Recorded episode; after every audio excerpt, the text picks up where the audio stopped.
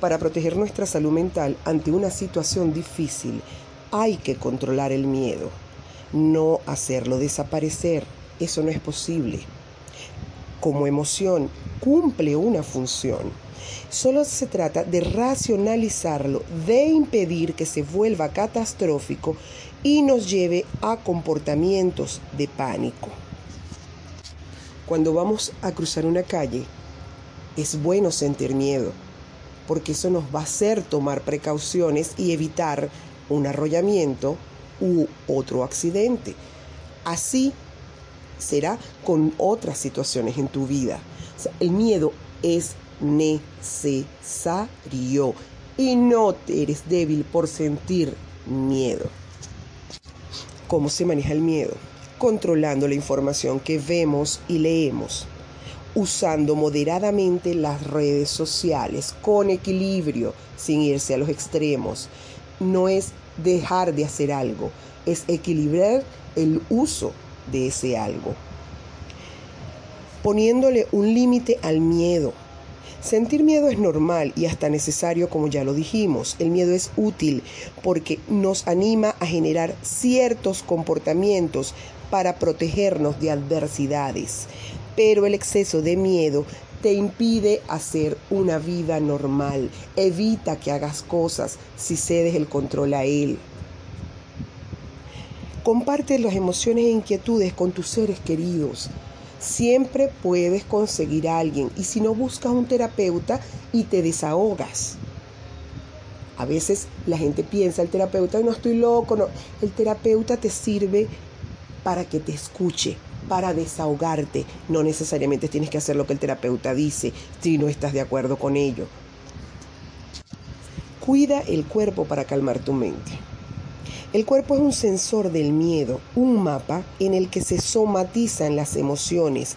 Por lo tanto, para proteger nuestra salud mental ante la adversidad, debemos atender nuestro cuerpo y proporcionarle equilibrio para no restarle bienestar. Somatizamos, sí, ¿cómo?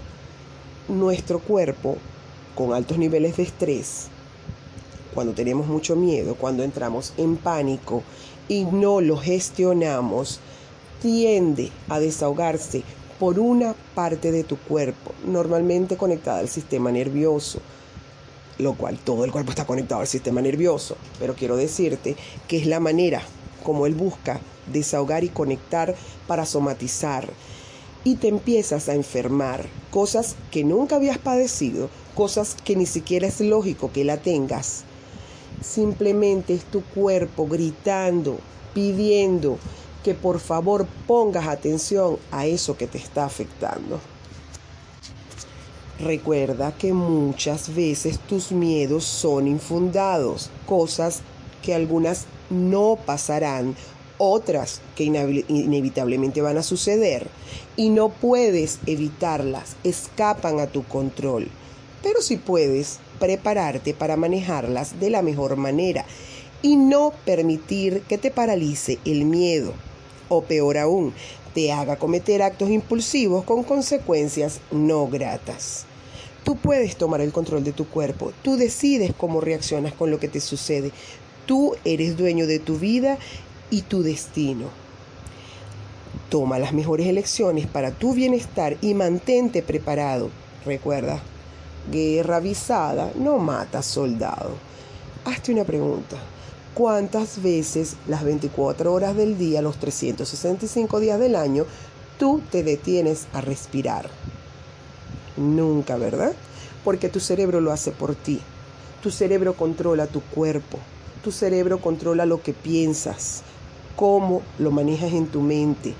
Y debes empezar a trabajar tu inteligencia emocional para que controles tu cerebro, lo que pasa en tu mente, los pensamientos que quieres y los que no quieres, aprende a sacarlos de allí para que no perturben tu paz y tu tranquilidad.